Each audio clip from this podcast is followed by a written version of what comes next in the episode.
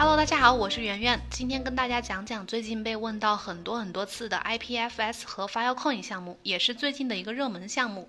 在比特币第三次减半完成以后呢，公链行业的头号热点的关注度就转移到了以太坊2.0的身上，而另一边呢，矿圈的一大热点则聚焦到了 Filecoin 这个项目。2020年5月，Filecoin 的测试网络上线，6月10号，也就是今天，他们官方宣布将发布测试网的奖励计划，邀请世界各地的矿工来参与运行网络，获取他们400万个代币奖励。那么最近这个呃重拾热度的 Filecoin 项目到底是什么？它背后的 IPFS 协议具体的原理又是什么呢？这二者的关系是什么样的？这个早在2018年就启动的挖矿项目，一直到今年才上线，宣称分布式存储的这种挖矿项目到底靠不靠谱？我们今天一一来解答。首先我们来看一下 IPFS 和 Filecoin 到底是什么关系。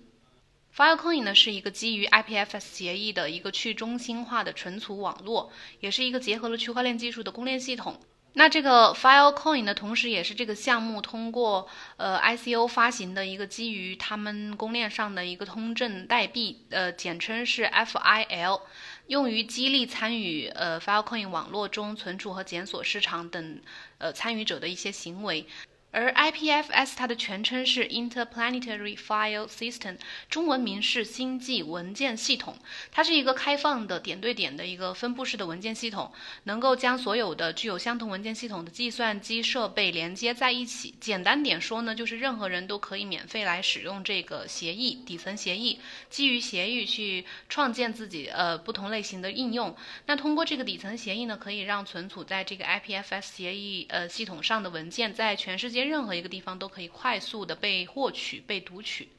我们现在所使用的这个传统互联网协议啊，是这个超文本传输协议，就是叫 HTTP。那这个超文本传输协议呢，它具有一个比较中心化的特性。举个例子，就是我们在互联网上去下载文件或者是浏览网页的时候，一次只能从一个数据中心获取我们所需要的资料。如果这个数据中心出现故障或者是被攻击了，就会出现文件丢失或者网页无法打开的问题。而这个 IPFS 协议它研发的初衷呢，就是去对这个传统呃超文本传输协议来进行一个补充和完善，解决它呃存在的这些中心化的问题。因此呢，IPFS 协议本身是一个去中心化的网络基础设施，它的原理呢就是利用基于内容的地址来替代基于域名的地址。简单来说，用户寻找的是存储在某地方的内容，而不是某个地址。就只需要确认，呃，验证内容的哈希，这样就能够获得速度更快、安全和持久的一个网页。而 Filecoin 和 IPFS 两者的关系呢？从项目上来看，两者是都是这个协议实验室推出的两个独立的，但是有联系的项目。Filecoin 结合了 IPFS 的特性和区块链技术，是基于 IPFS 协议的一个应用。从本质上来说呢，一个是激励系统，一个是底层协议。这个 Filecoin 是 IPFS 网络的激励层，激励机制呢，就是利用通过这个 FIL 代币，就是 Filecoin 代币来完成。那讲到这里，可能我们对 Filecoin 项目具体做什么事情还是有点模糊。简单通俗的说，Filecoin 项目想做的事情呢，就是把所有闲置的存储资源利用起来，并形成一个算法市场。举个例子，这种共享资源的模式其实和这个 LBNB 很像，它就是把闲置的资源放到网络上给需要的人。共享资源的人呢，可以赚到一些租金。在 Filecoin 当中呢，用户基于需求可以去支付代币，雇佣矿工来存储和分发数据。矿工呢，通过贡献他们闲置的存储空间和带宽来获得代币奖励。因此，它是一个由矿工和客户共同参与、各取所需的一个网络。那么，接下来具体分析一下它的运作模式，也就是可以说是经济模型。Filecoin 作为一个存储网络呢，它致力于把它的这个云存储变成一个交易市场，这个交易市场分为检索市场和存储市场，两个市场当中分别存在客户和矿工，而这个呃 Filecoin 代币呢，在其中的目的就是对 IPFS 用户和这个 Filecoin 矿工起到一个连接的作用。那我们呃再来仔细的看看它的这个。共识和激励机制，Filecoin 采用的是一种混合共识机制，与呃以这个预期共识为主，复制证明和这个时空证明这两个共识机制为辅。作为激励，Filecoin 采用区块链通证体系发布了它的这个 Filecoin 代币，发行的总量是二十亿枚。按照他们官方宣布的这个代币分配方案，其中百分之七十会通过区块奖励的方式来。呃，释放分配给矿工，其余的部分呢，分别按照百分之十五、百分之十、百分之五的这个比例分配给团队、投资人和基金会，来作为一些这个研发运营、还有投资分红、社区建设费用。那 Filecoin 的矿工呢？他会根据他的存储能力大小，会获得相应的区块奖励。存储能力的衡量方式呢，就是矿工在 Filecoin 网络当中提供了多少单位的有效存储空间，以及能够存储的时长。因此，可以理解为这个 Filecoin 矿工的存储能力，其实可以理解为这个比特币网络当中矿工的算力。那矿工获得的区块奖励取决于它存储能力占全网存储能力的比例。比如说，举个例子，一个矿工在网络大小为一百 PB 的情况下提供了一 PB 的这个存储算力，那他获得的区块奖励呢，就是相应时间内区块奖励的百分之一。下一个部分，第二点，我们来看看它的有一个比较值得注意的，就是它的这个呃参与和。它的 Filecoin 的参与和挖矿，并不是说你有矿机开机去挖矿就可以，还需要去质押代币。Filecoin 呢，为了防止客户的数据丢失，设置了一个质押机制，也可以理解为是矿工惩罚机制。当一笔交易协议生成的时候呢，矿工会将客户提供的数据存放在网络当中，这个区域就叫做善区。每个善区呢，会包含这个存储文件的内容和承诺的存储时长，确保客户在约定的呃时长之内可以自由的去运用它存储的这个数据，可以去调用。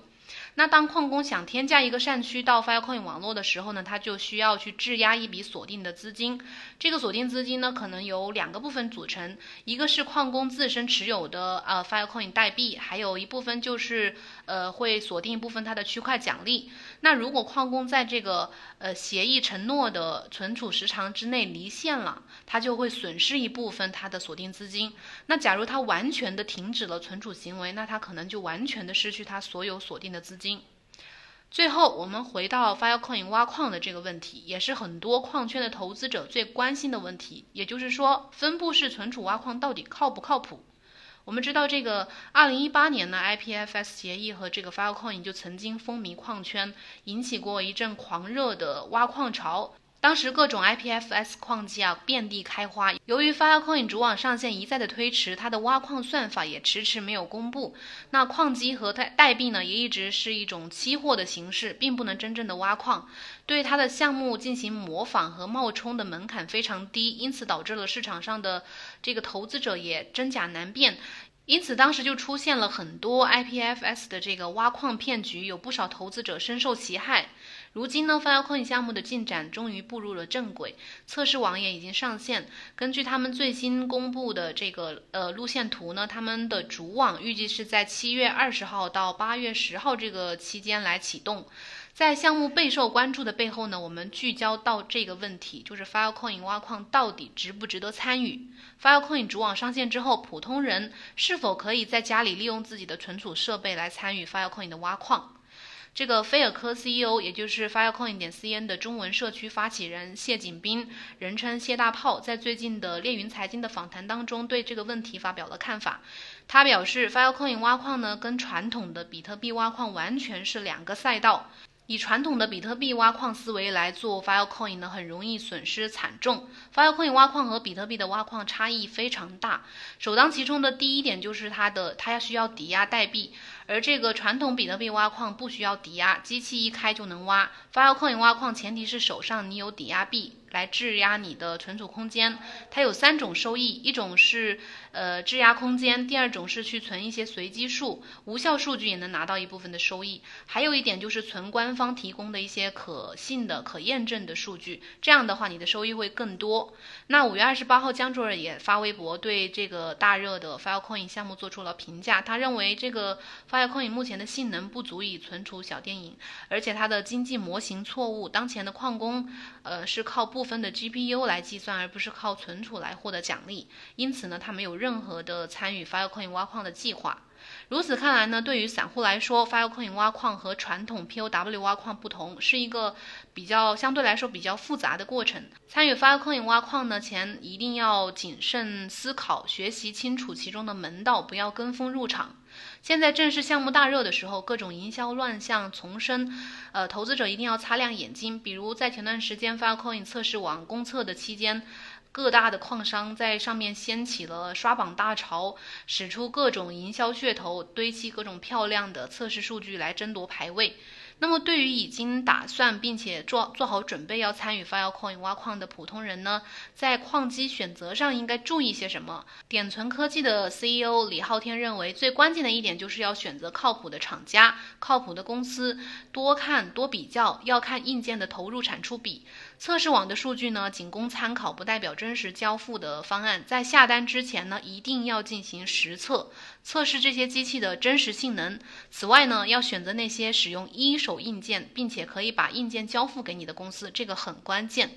那至于 Filecoin 接下来的主网能否顺时呃按时的顺利上线，犹未可知。毕竟呢，此前项目进度和这个测试网上线的时间多次的延迟，大概有三四次吧，引起了投资者的不满。考虑到最近这个疫情的原因呢，很多投资者依然担心他们项目的主网上线会再一次的延期。最后，我们视角转移到 IPFS 协议，也就是所谓的分布式存储，它确实是一个值得关注的发明。以太坊生态专家曹莹呢，在接受 OKEX 情报局的采访当中，曾经表示说，IPFS 对整个加密货币生态是一个非常重要的基础设施。它有可能会替代现在的像百度网盘这样的 To C 的公有云，但是不一定适合 To B，比如像金融机构、大型的互联网公司可能就不适合。那不过对于普通的散户来说，普通的用户来说，其实已经足够用了。光是这一点呢，就可以，呃，有机会使得下一代的基于区块链互联网上的应用，也就是 Web 三点零，有一个非常重要的储存基础。当下就 IPFS 的货币经济学来说，呃，仍然是存在很多问题的，但是大家依然对此寄予了非常大的希望，而且就算 IPFS 失败了，依然会有很多其他类似的项目会发展起来，所以，呃，个人觉得呢，这个方向是值得关注的。不过，大家如果真的看好某个赛道的话，建议可以多选几个代币组成一篮子资产，不要把鸡蛋放在一个篮子里。好了，以上就是今天关于 IPFS 和 Filecoin 的讲解，希望能够帮助你们理解这个项目，以及捋清楚一些要注意和关注的问题。还有其他疑问的朋友呢，可以加主播的微信幺七八零幺五七五八七四私信交流。明天同一时间再见，拜拜。